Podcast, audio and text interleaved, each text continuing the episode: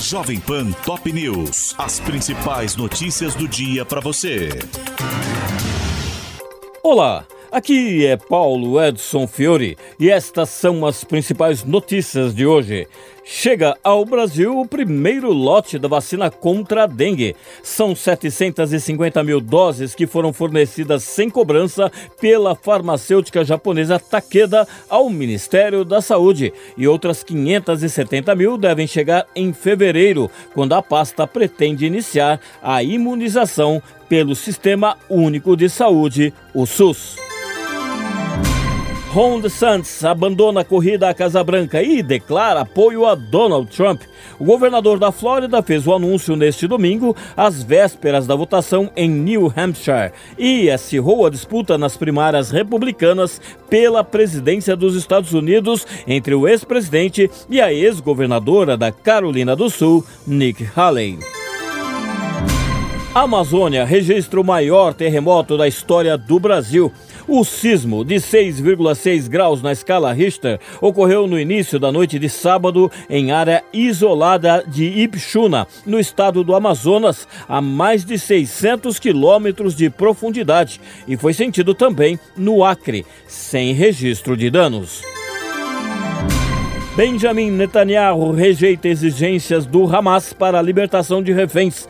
Horas após o grupo extremista divulgar um documento de 16 páginas justificando o ataque de 7 de outubro contra o Estado judeu, o premier se pronunciou afirmando que as mortes dos soldados terão sido em vão e não será capaz de garantir a segurança dos cidadãos israelenses. Governo indica Renato Galupo para o Conselho da Petrobras. O advogado, que já teve o nome rejeitado em 2023 por ter filiação partidária ao Cidadania e por falta de experiência comprovada na área da estatal, foi novamente indicado em ofício enviado pelo Ministério de Minas e Energia ao presidente do colegiado, Pietro Sampaio Mendes. Dias Toffoli recebe alta após cirurgias em São Paulo. No sábado, o ministro do STF passou por cirurgia no Hospital Vila Nova Star para a correção de duas hérnias, uma inguinal direta e outra umbilical, e seguirá com cuidados em casa. Acusado de matar Marielle Franco e Anderson Gomes fecha acordo de delação premiada. Segundo o jornal O Globo, o ex-PM Rony Lessa, apontado como autor dos disparos que vitimaram a vereadora e o motorista dela durante a emboscada em março de 2018, concordou em colaborar com a PF, que tenta identificar os mandantes do crime, mas os termos ainda precisam ser homologados pelo Superior Tribunal de Justiça. Chuvas do fim de semana deixam cerca de 500 desabrigados e causam quatro mortes em São Paulo. Os temporais foram registrados em quase todo o estado, mas as cidades de Sorocaba e Socorro foram as mais prejudicadas e as vítimas são todas mulheres. Três delas mortas por afogamento em Limeira e em Sorocaba e uma ao ser atingida por um raio em Praia Grande, no litoral.